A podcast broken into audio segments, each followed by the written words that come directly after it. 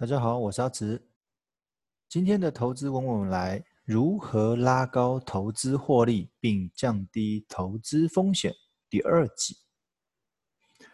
在上一篇第一集，我们讨论到台湾民众对于不同投资工具的喜好、其历史演进和简单说明工具的特性。若能确实了解不同投资工具的使用手册，就有机会降低投资的风险。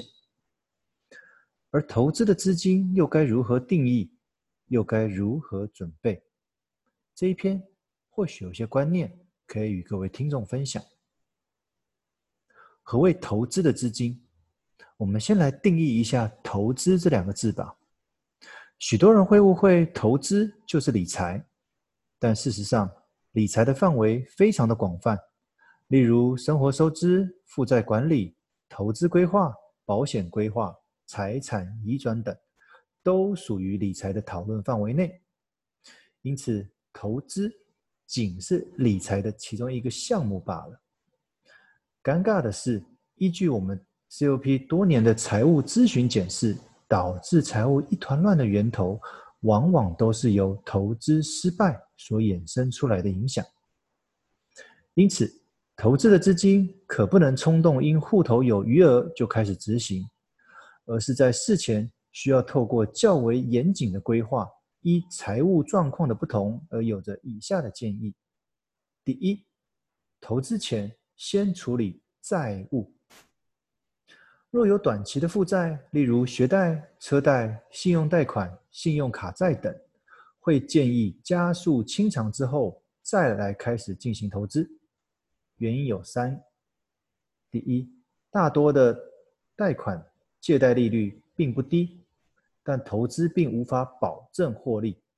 参与不确定的获利，倒不如偿还确定的负债。这不该是套利的数学问题，而是负债的心理压力承受。再来，负债的出现，该检讨的或许是消费习惯。当你的财务上已经入不敷出了，但碍于物质需求的高涨，透过借贷。以满足当下的欲望，造成先享受后付款的消费迷失。这样子的问题需要先被解决，再来讨论投资。最后，负债项目的持续堆叠只会造成心理压力的持续扩大。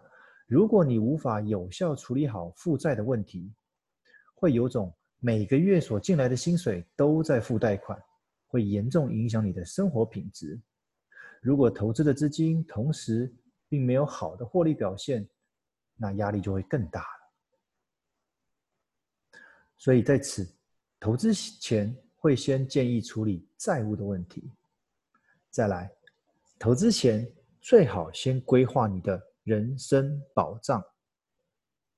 人身风险是许是许多人所轻忽的，在这一部分的重要性更应该在投资的前面。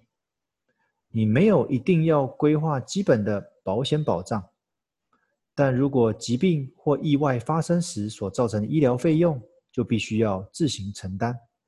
而资金来源往往是将过去所累积的资产或者投资部位变现，所以我们该思考是否该挪出一部分的资金来买个未来的以防万一。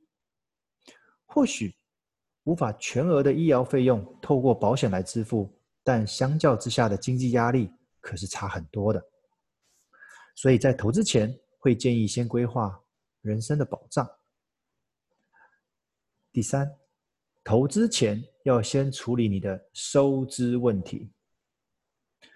多年的家庭财务咨询的经验，无论是你个人或者是家庭，其实财务问题往往是出在生活开销上，看似小额的支出。当累积的品项、付款的频率等等增加，你支出的金额往往就成了关键所在。这部分如果没有处理好，贸然将资金挪往投资工具上，很容易因为现金不足，而在短时间内抽回投资资金，导致投资的规划破功。聊到这里，你是否感觉文不对题？讲了那么多，还是没跟投资沾上一点边？但实际上，如果你可以先依照上述的建议项目调整之后，所产生出的投资预算能够专款专用，并确实执行，你投资的风险肯定会降低不少。我们来复习一下，在投资之前需要先解决哪三个问题？第一，债务；第二，你的保险；第三，你的生活收支。